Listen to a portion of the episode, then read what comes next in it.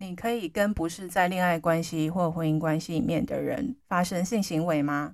欢迎收听卡卡老师性教育，我是卡卡老师，这是一个性教育的频道，提供零到一百岁的正确性知识，提升女性的情欲跟性自主权。有情感的交流，才有好的性生活。懂性欲，更能享受性生活。现在的人，嗯，越来越多会。去透过不同的方式去啊、呃、满足自己的性需求。那很多人会透过约炮这样的行为去嗯、满足或是获取所需。那我觉得做这件事情本来就是一件会让你的生活呃添加很多活力跟生产力的一个很好的事情。那只要你具备健康的意识跟心态。那很多人会对于约炮这个行为其实是没有那么认可的，毕竟在社会上他会觉得说这件事情是，呃，会让你有一种道德上的束缚，例如说会觉得说这个人做这件事情就是好像哦私生活很乱啊，啊，或者是这个人就是比较呃不检点啊等等的，会有很多负面的标签。现在的人其实呃有些。人会觉得说做这件事情是很正常的，而且他们的管道也非常的多元，无论是透过交友软体，或是从身旁的朋友，也有可能去找到跟他愿意发生这个肉体关系的的朋友。有些人会讲说 friends with benefit，或是有些人说是 fuck buddy，I don't know，就是看你要怎么去认定这个人他的跟你之间的关系。那你要做这件事情之前呢，做 casual sex 之前呢，casual sex 以字面上的意思就是比较随意、随性的性爱。那你要做这件事情，其实呃，你要先去认识自己，了解自己，说你自己想要的性爱经验跟你的价值观是什么。那你也要去审视说，哎，我自己是否适合做这件事情？因为它可能会有一些风险存在，我是不是能够去去承担各种可能会发生的状况或情境？再来就是说，哎，在什么样的时间点可能会会发生这件事情，或是我已经准备好的状况下，然后我是在一个呃在清醒的状态下去做这件事情，还是怎么样？那到底什么是 casual sex 呢？呃，有些人会说是约炮，然后或者是说以前的人会讲说，哎，一夜情啊，one night stand。那听到这些名词的时候，其实大部分的人听到都是会比较以负面的想法去看待这件事情。那特别是在社会上啊，新闻报道啊，媒体啊里面都会讲谈到这件事情的时候，其实会觉得说这件事情是比较呃有一些道德上的制约，会觉得说，哎，约炮啊，容易有一些性病啊，或者说，哎，这个人就是私生活很乱很脏啊。会有一些比较不好的评价跟标签。那其实我觉得 casual sex 不是只有一夜情而已，也不代表说是完全没有感情、没有感受，只是肉体上面的交流而已。也有些人可能是也是有一点感情，然后但是他们不想要进入就是稳定的交往关系，有好感，但是还是愿意跟对方就是以这样子的肉体，呃，加上一点点好好感的暧昧这样子去进行。他们的关系的维持，那他不一定是只有一天，好，或者是一个礼拜，或者是几个月，他可能是一段时间。所以呢，其实我觉得他的状况其实是很多元的。例如说，你现在没有，呃，有些人刚分手的时候，可能就会，呃，比较容易，呃，陷入一个状态，是想要去证明自己的魅力，然后他也许可能会想要去找人，呃，约约炮啊，就是让他大跟别人。呃，在的交流里面去找到一些认同或是一些安慰等等的，或者是有些人就是会找认识的朋友去满足自己的性需求，他觉得建立关系很麻烦，反正是觉得这样子的肉体的上的交流就是会既可以满足需求，然后觉得彼此跟朋友之间也有这样的共识，然后甚至是也许你在旅游的途中，然后遇到一个真的不错的对象，然后。但是你们又不可能真的交往，所以你会跟这个人也许有个几夜情之类的，或者是说你在婚姻里面有一个呃伴侣了，可是你跟他在性方面并不是很合得来，那老婆也允许你在外面有一个纯肉体上面交流的呃就是朋友这样子，那我觉得都是会有很多不同的情境。那我之前有看过一部日剧，叫做《下辈子我再好好过》。那女主角她是一个动画师，然后她周一到周五都有不同的床友，哦，就是每个人的个性都不一样啊，职业背景都不同，年龄也不同，那也满足她不同的就是需求，哦，就是心理上面，有些人是比较很会安慰人啊，然后很会塞奶的。然后或者说有些人是比较稳重，那其中有一任有一个是他很想要成为他交往的对象，但是对方有未婚妻，那后来就是因为他真的是很喜欢他，但是后来就还是必须要放弃。所以呢，他其实也是想要有好好交往的对象，只是情况不允许。那也有些人可能是从好友变成情人，或是老公老婆的，也是有也是有的。所以其实情境跟状况是很多元的，所以不一定。呃，就是 casual sex 都是呃约炮，就是一次性，或是都是纯肉体的关系，或者说都是呃怎么样的，就是有一些刻板的印象在里面。那大家一定会问说，哎，那真的现在很多人都是在约炮，然后不谈恋爱吗？嗯，这个问题就是没有一个真实的数据去调查，所以我也不太清楚。但是呢，美国之前。呃，有一个呃，针对大学生他们 casual sex 的比例啊，去做了抽样调查，结果发觉到，就是近几年来，就是新的世年轻世代的 casual sex 的比例是降低的。一方面是因为现在的娱乐活动是比较多元，大家可能会待在家里面，无论是追剧啊，啊，或者是呃上网啊等等之类的，呃，比较不会像以前就是比较实体的活动，就是会去酒吧喝酒啊，然后现在也慢。多年轻世代就是会跟父母同住，所以他们在发生 casual sex 的比例就会降低。这这个数据还蛮有趣的，可以分享给大家听听看。那再来就是近几年因为 COVID-19 的关系，很多人就减少外出的机会了嘛，所以也不太可能有机会跟陌生人做爱嘛，所以也会降低不少的呃可能性。那其实我觉得这边要探讨的其实是 casual sex 没有对或错。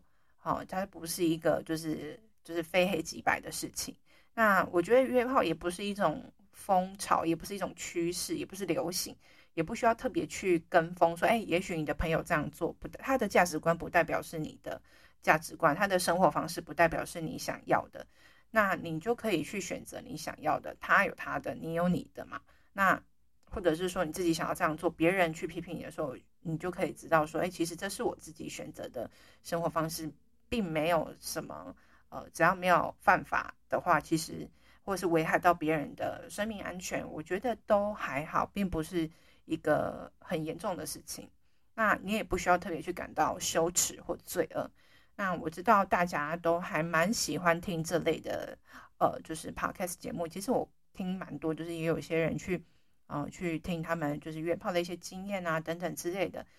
我觉得都是。呃，可以去多了解这些人的的状态。那也有听过，就是说，嗯、有些人分享他约炮了很长一段时间都没有交往，后来他觉得其实他在情感的部分也是想要有一个可以稳定交往的对象，有一个寄托，或者是说有一个可以跟他长久走下去的伴侣，而不是一直在这种肉体之间去。呃，就是换过一个又一个，但是都还还是没有那个心理上的呃交流跟互动。所以说，其实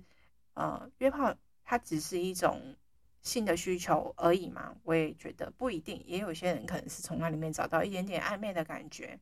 每个人的看法或是每个人的需求都是不一样的。但是如果你有机会在年轻的时候去多尝试这些事情的话，我觉得。都还蛮好的，因为其实会让你知道说你自己到底想要什么样的性，然后只要说怎样的愉悦是你最喜欢的方式。当你未来跟一个你想要哦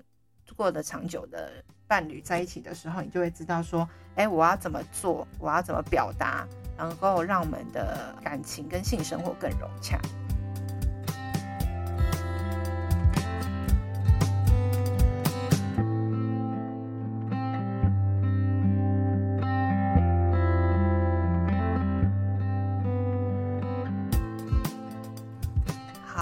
那我们在聊关于就是可以做 sex 的时候，其实还是要回归到我们做这件事情的利益很，就是利益权衡这边，就是我们要去知道说这件事情的好处跟坏处，然后你再去考量说这件事情到底适不适合我。那大家都知道，做爱可以释放脑内啡，让你的神经放松，然后心情愉悦，然后还可以增强身体的抵抗力。那如果在跟对方在做这件事情的时候，哦，在经验上也会增加很多新的。呃，就是技能啊等等之类的，其实也是不错的。那如果是在刚分手的情况下，有一个人可以陪伴你，我觉得做爱这件事情也没有不好，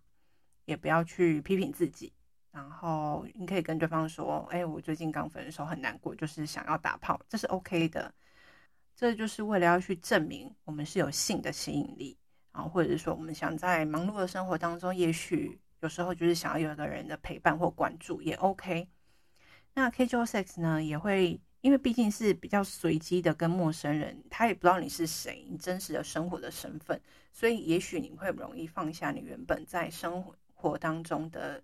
样子，然后你可能愿意去尝试一些不敢做的姿势，也许会激发你一些新的可能性或潜能，然后你也会愿意呃有一些新的变化。那听起来其实 casual sex 真的还不错，但是有些人在做之前，就是还是会有一些呃信任的问题，就说，哎，这个人到底会不会对我怎么样啊？然后会会不会不安全啊？等等之类的，这件事情大概就是 casual sex 的一个最大的缺点吧，就是说你它有它是有危险性的，然后它也有可能会增加你性传染病啊，或是怀孕的风险。对，当你特别是没有在做好保护措施的情况下。所以呢，一定要准备好啊，保险套。保险套不是男生的责任而已，就是只要你是要从事这件性行为的人，都要准备这件事情。那如果说你只是呃找一个临时的，就是性伴侣的话，也要告诉对方说，诶，如果你对方想要找认真交往的人的话，其实你目前是没有这个打算的，或者是你你是想要交往，但是对方只是想要性的话，你也可能会受伤嘛，因为他跟你的。对于未来的期待是不一样的，所以这也是要沟通的。所以如果遇到不满意的性伴侣的时候，毕竟是陌生人，所以，呃，你可能也会遇到一些你可能不是很满意的状况。好，就是或者是你对方喝醉，或是你喝醉，我们可能都不知道发生什么事，但是就这样过去了，可能就不是一个很好的性经验。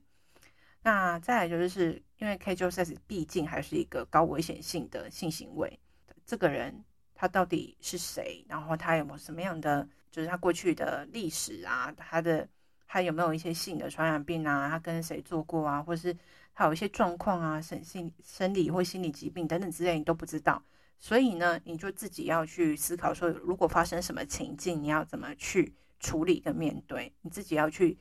理解这件事情，要去做这件事情的最后的最糟的考量。所以呢，就是。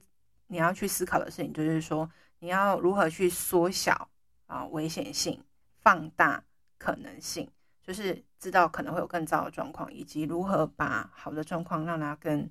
嗯、就是尽善尽美。好，那如果你想到你如果是现在是在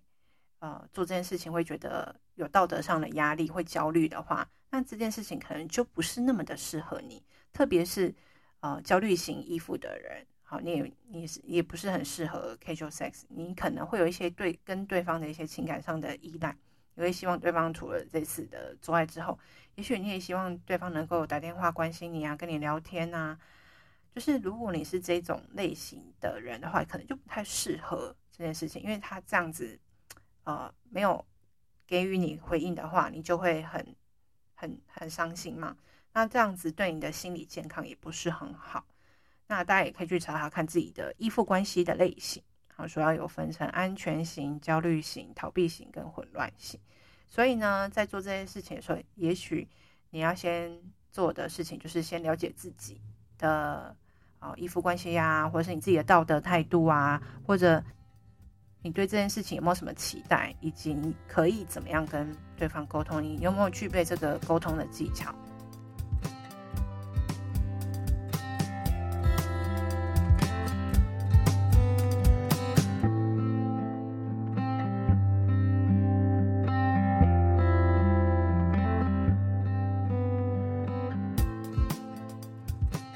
那要怎么做让你的 casual sex 尽善尽美呢？你要享受这件事情的时候，第一件事情就是要让自己感到自在。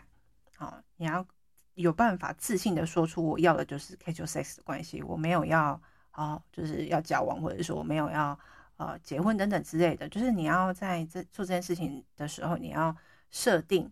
双方的期待，然后跟原则的沟通。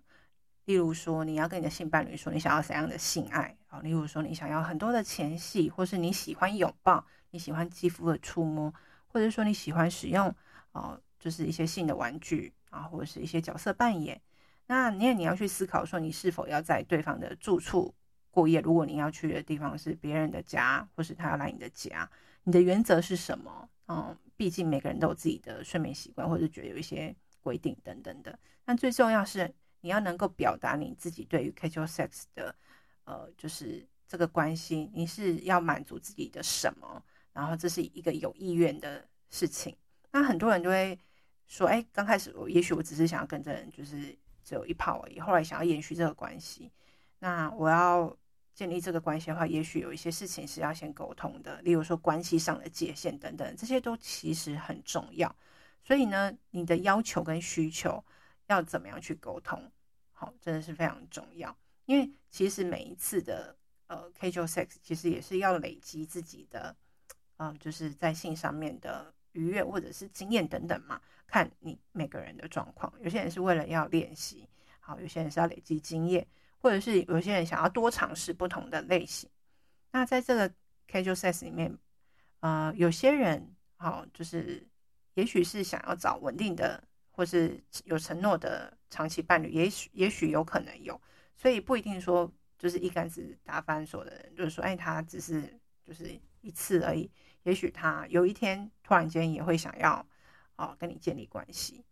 那如果你是在婚姻关系或交往关系里面去找一夜情或是炮友的话，你还是必须在啊伴侣的知情同意下去做这件事情。毕竟，如果对方发现的话，这对他你们的感情的信任是会有一个很大的呃创伤。那在这个炮友的就是关系里面，你要去沟通自己想要的性爱，这也是一个很重要的性的社交技巧。那如果你在这个 casual sex 的过程当中，你觉得不舒服，好，觉得好像被利用或是被贬低、不被重视的话，你有觉得就是不被尊重的感觉的话，这代表说这不是一个健康的行为，那你就不要继续做下去，不要继续进行，你可以中断，或者是说你不要再跟这个人见面了，好，也不要因为听到别人去做这件事，觉得好像不错，你就去做。要知道自己有没有办法去承受一些危险性跟后果，或者说自己想要做这件事情的原因到底是什么，让你的选择，呃，对你自己来说不会有心理上或生理上的负担。你可以自己去做什么样的选择，就是你自己要先想清楚。好，那我知道很多人也许在做案里面有那种不戴套的习惯，那因此呢，如果你真的就是。去做这件事情，然后还不戴套，那你自己就要接受可能会染病或怀孕的后果跟风险嘛？因为这是你自己做的选择，你要承受这件事情。你要去做 casual sex 的话，我到底要先做哪些准备呢？我觉得最重要应该是你自己要有自我觉察，跟如何跟跟你做爱的人沟通的技巧。好，这件事，这两件事情是蛮重要，就是觉自我觉察跟对方沟通这件事情是蛮重要的。那只要你有具备这两个，呃，就是呃技能的话，你就可以去享受这个 casual sex。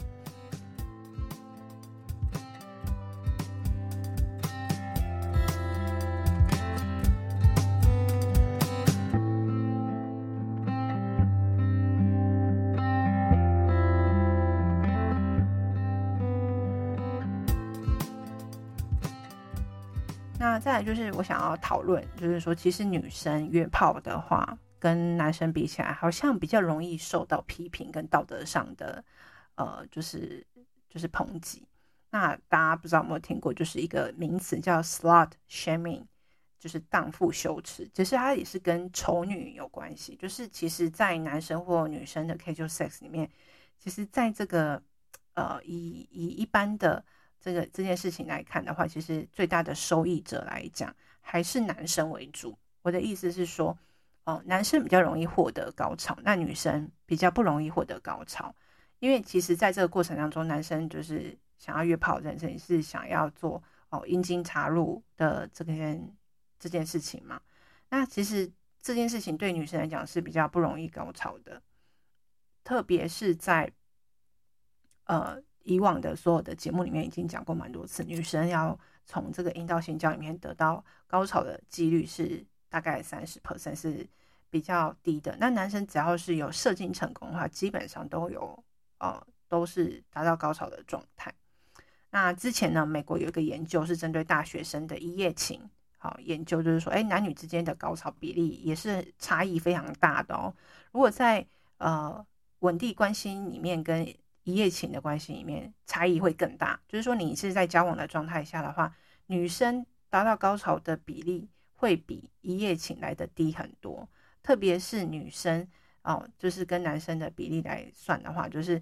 男在一夜情的状态下啊，男生高潮的比例有百分之八十，女生的话是百分之四十，所以其实差了两倍之多诶。那所以说，对于女生来讲，其实是比较不公平的，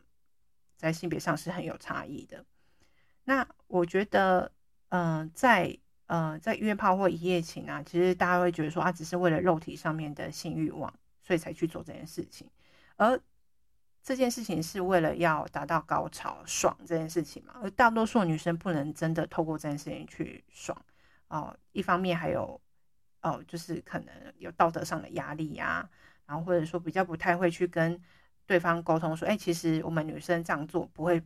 就是不会爽，这个角度不 OK，或者说，哎，这件事情。哦，怎么样？怎么样？就是比较不太会去说出自己的需求。那而且在这过过程之后，女生比较更容易感到羞耻，或者是感到 guilty，就是更觉得罪恶。好，或者是其实她在这个过程当中有很多的心理上的负担。但是呢，在这个市场里面，毕竟还是男生为主，男生的需求是比较多，女生是比较少。但这也不代表说女生的需求是没有的。而是说，他们在这个过程当中获得的好处并没有比较多，还要说道德上的抨击，又不容易得到高潮。当然，女生会去尝试的，当然就比较没那么多了。而且，她还要有可能会不小心怀孕的风险等等的，或者是会遇到暴力啊等等之类的。在一夜情这件事情上面来讲，那其实他没有特别分性别，说是为了男生或女生去设计的，只是说。我们可以在一个没有任何的情感的呃负担下，好去互相解决一个性的需求，